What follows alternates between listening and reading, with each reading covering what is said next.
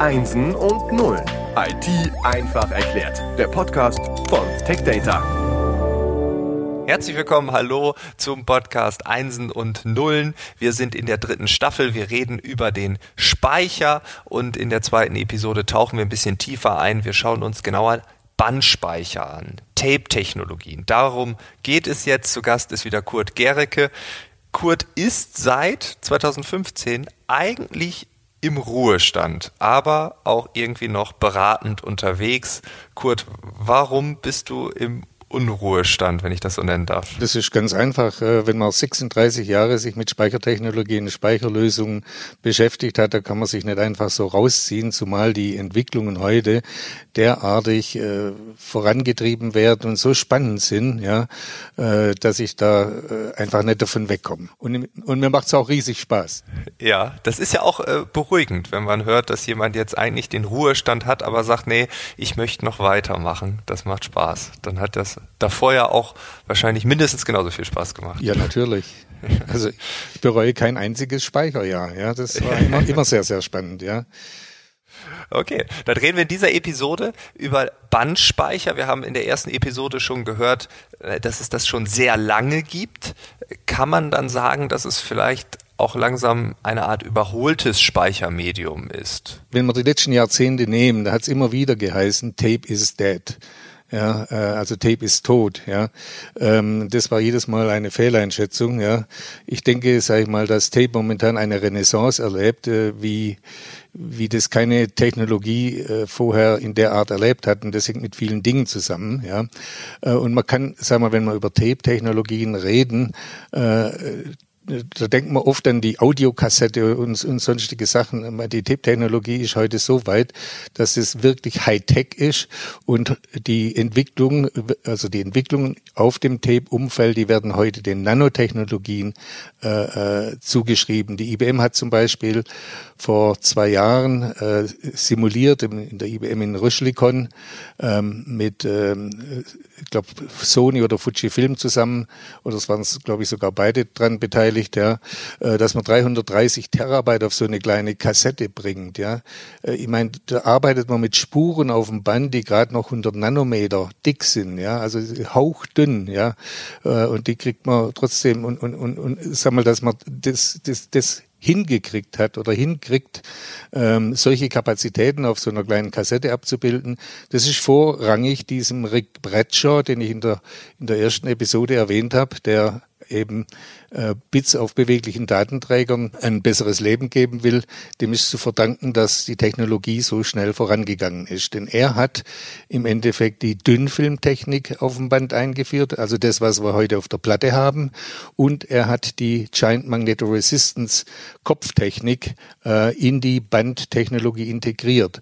Und es läuft heute so, wenn man ein Spurset von, vom Bandanfang ans Bandende schreibt, dann äh, macht man beim Rückschreiben, wird ein Großteil dieser Spur wieder überschrieben, sodass ganz hauchdünne Spuren entstehen.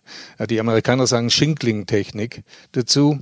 Ja, also ein Großteil der Spur wird einfach wieder überschrieben, sodass man eine hauchdünne Spur hat und dadurch, dass man GMR-Köpfe verwendet, also diesen Effekt, diesen GMR-Effekt bei der Lesetechnik äh, nimmt, äh, kann man auch diese hauchdünnen Spuren auch sauber und in Hochgeschwindigkeit auslesen. Also das äh, hat mit dem mit Audiokassette, wie, wie wir das vielleicht von früher kennen, also überhaupt nichts mehr zu tun. Das ist wirklich Hightech. Hm. Ja, und wie gesagt, das geht zurück bis 1952. Da kam das erste Rollenband auf den Markt mit der, mit der IBM 726. Und das war eigentlich von vornherein ein bisschen ein Fehldesign, weil man zwei Bandlaufwerke in ein Gehäuse eingebaut hat und wenn eine Einheit gewartet werden musste oder kaputt war, konnte man mit der anderen auch nicht arbeiten. Und das hat man dann aber gleich mit dem Nachfolger der 727, kam zwei Jahre später, hat man das korrigiert und hat nur noch eine Bandeinheit ins Gehäuse eingebaut. Aber das war die, die Grundlage damals. Dann kam auch was ganz, ganz Nettes und Lustiges. 1974 das erste Bandrobotersystem. Und da hat man sich Gedanken macht, wie viel äh, kriegt man, wie, da hat man mit Bandpatronen gearbeitet, also wirklich in Patronenform. Und diese Patronen, die hatten hinten einen Eisenring. Ja, und man hat die mit dem Magnet geholt und zur Schreiblesestation gebracht. Also mit einem richtigen Magnet, deswegen der Eisenring hinten. Und man hat die an der Wand so angeordnet, dass man sich äh, an Bienenwaben orientiert, um möglichst viele dieser Patronen unterzubringen. Hat man eine bienenwabenförmige Wand gebaut, wo die untergebracht waren. Also äh, sehr innovative Ideen zur damaligen Zeit. Ja, und auf so eine Patrone, da sind 50 Megabyte äh, draufgegangen. Ja, und ähm, äh, ich weiß noch, ähm, äh, als ich äh, Produktmanager für die Platten war, eines der ersten Aufträge, und das war in den äh, Anfang der 80er Jahre, äh, war von meinem Chef, ich soll diese Mass Storage Systems, also die IBM 3850 mit Platten ablösen. Und es war unheimlich schwer. Die Kunden, die hingen an dem Ding, ja, mit diesen Bienenwaben und, und, und, und, und in diesen Patronen, ja. Es war unheimlich schwer, die abzulösen, ja. Also habe ich mich sehr, sehr schwer getan. Und dann kam der große Durchbruch eigentlich, dass man vom Rollenband wegging. Und 1984 kam die erste Kassettentechnologie mit der IBM 3480 auf den Markt. Also die erste Kassette. Das Rollenband hatte damals 160 Megabyte und die erste Kassette hatte 200 Megabyte und da konnte man noch komprimieren. Da waren 400 Megabyte auf so einer kleinen Kassette drauf. Es war also schon ein richtiger Durchbruch. Aber diese Kassette, hat etwas ausgelöst auf dem Markt, das kann man sich heute gar nicht mehr vorstellen. Da sind derartige viele Firmen äh, da eingestiegen in diese Kassettentechnologie.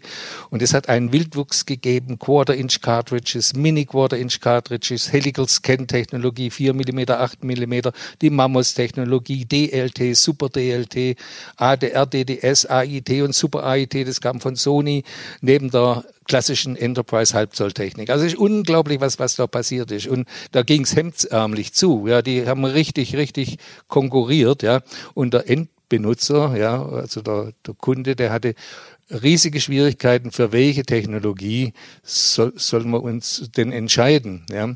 In den 80er Jahren, also Ende der 80er Jahre, hat die Quarter-Inch-Cartridge ähm, eine Vormachtstellung gehabt und wurde dann abgelöst von einer Technologie, die DEC entwickelt hat. Das war die Digital Linear Tape Technik, DLT. Und äh, DEC hat es in Quantum verkauft. Und Quantum hat dann DLT 2000, 4000, 7000 bis hin zum Super DLT äh, äh, entworfen oder entwickelt. Und DLT hat in den 90er Jahren derartig auf dem Markt dominiert. Es war 95 95 Prozent etwa vom Gesamtmarkt, was DLT beherrschend war.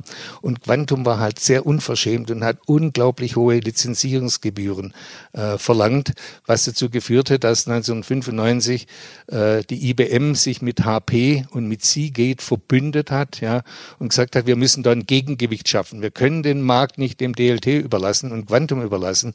Wir brauchen ähm, ein Gegengewicht und das hat man auch gleich als ISO-Standard dann auf den Markt gebracht und das war das, das, ähm, das LTO-Geschäft, also Linear Tape Open. Und heute ist gerade andersrum. Heute dominiert LTO. 90 Prozent vom Markt neben der klassischen Enterprise-Halbzolltechnik ist LTO, Linear Tape Open.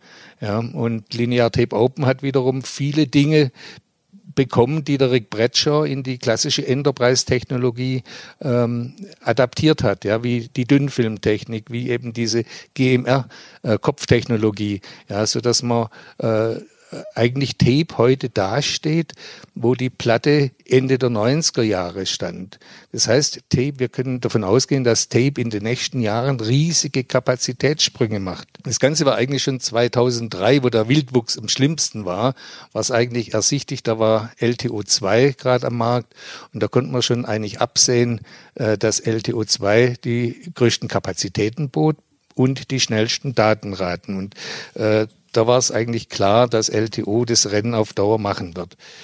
Ja, und wenn wir mal, mal gucken, heute haben wir LTO 8 und bei LTO 8, da haben wir 12 Terabyte auf so einer kleinen Kassette und bei der Jaguar-Technologie, es war früher der Entwicklungsname der Enterprise Halbzolltechnik, auf so einer TS 1160, ja, da kriegt man heute 20 Terabyte an Kapazität unkomprimiert unter.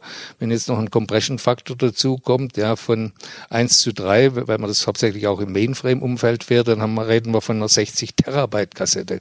Ja, das sind also un, unwahrscheinliche Kapazitäten.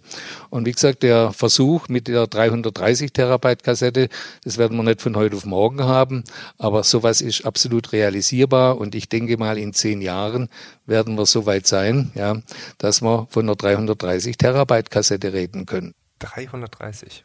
330 Terabyte. Und ich denke mal, das ist auch wichtig, dass wir solche hohe Kapazitäten haben. Die IBM hat parallel dazu auch die Libraries verändert, dass man möglichst viele dieser Kassetten auf kleinstem Raum speichern kann. Ja, und die haben da das mehr oder weniger im Gehäuse so gelöst, dass die Kassetten, äh, wenn der Roboter sie reinsteckt, dass die äh, eine Reihe nach hinten rutschen. Ja, da hat man vier oder fünf Reihen, ja, äh, die man dann quasi ins Gehäuse rein bestücken kann, ja.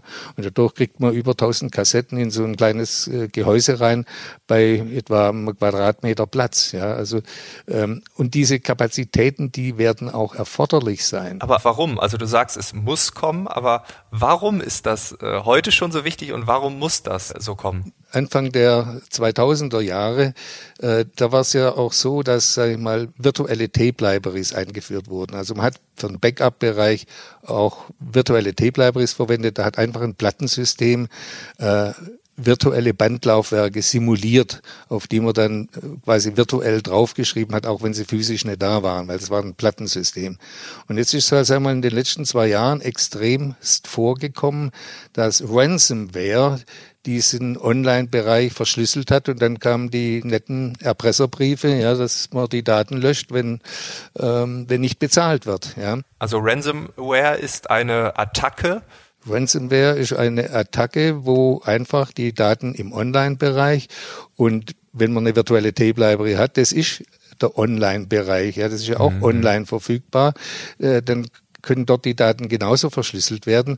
Aber Tape jetzt als Kassette, das ist ein Offline-Datenträger. Da können die nicht so einfach rankommen. Ja? Und deswegen werden Offline-Datenträger wieder extremst wichtig, um solche Ransomware-Attacken äh, auszuweichen und mhm. die abzuwehren. Ja. Und dann kommt da noch, noch, noch das andere Thema dazu, das ist eben das Thema äh, von Projekten mit künstlicher Intelligenz wenn man so äh, neuronale Netze trainiert, um einen Algorithmus zu haben, der einfach ein bestimmtes Ziel hat, also bestimmte Fähigkeit hat, äh, wenn dieser Algorithmus dann mal fertig ist, dann muss man ja diese Daten, die man da für das Training verwendet hat, die muss man, äh, da muss man die Rückverfolgbarkeit dieser Daten sicherstellen, weil in dem Algorithmus kann ja auch der eine oder andere Fehler drin sein, so dass man eben auf die Daten zurückgreifen muss. Und das kommt auch immer mehr. Das heißt, äh, solche KI-Projekte, ja, das gibt dem Thema Tape wieder noch massiv zusätzlich Auftrieb. Also sind es zwei Entwicklungen, die außerhalb äh, des eigenen Aktivfelds erstmal vorangetrieben werden und dann äh, muss sich das Medium einfach mitentwickeln. So hätte ich es jetzt interpretiert. Ähm, und gerade bei KI, glaube ich, da dürfen wir aufgrund der aktuellen Diskussion auch noch ein bisschen tiefer eintauchen. Das ja, genau, würde ich vorschlagen. Das machen wir in der nächsten Episode. Genau so machen wir es. Okay, wunderbar. Vielleicht noch äh, eine Abschlussbemerkung. Tape ist auch ein grünes Device. Ja? Wenn eine Tape-Kassette mal beschrieben ist, dann braucht sie keinen Strom. Also Tape ist cool. Ja? Und diese Tapes, die man heute äh, verwendet von der Beschichtungstechnik her, die halten auch. Also im Linear Tape Open Standard ist festgeschrieben, dass so ein Tape mindestens 30 Jahre hält. Ja, und das kann man ja über Alterssimulationen äh, nachweisen, indem man die Tapes einfach stresst in hochgeheizten Räumen mit einer extremen Luftfeuchtigkeit. Ähm, und äh, da kann man das hoch äh, simulieren äh, bis zu 30 Jahre. Und da schreibt äh, Linear Tape Open, der ISO-Standard, vor, dass dann maximal eine Impuls-Degradation von 5% da sein darf. Und bei 5% kann man immer alles noch wunderbar sauber auslesen. Ist also nicht so wie bei einer Audiokassette, die ja. äh, vor zehn Jahren beschrieben wurde, wo man heute äh, dann überhaupt keine Musik mehr abhören kann. Genau, also da waren es vielleicht nur äh, zehn Jahre, wenn überhaupt. Wunderbar. Kurt, vielen Dank. Wir hören uns dann in der nächsten Episode. Äh, da werden wir dann das Thema Künstliche Intelligenz mit einbeziehen. Ich wäre auch gespannt auf eine Definition von dir, aber das machen wir dann einfach in der nächsten Woche. Die aktuelle Episode, der aktuelle Schwerpunkt wird weiterhin gesponsert von IBM. Vielen Dank nochmal dafür und dann bis zur nächsten Woche. Ciao. Ciao.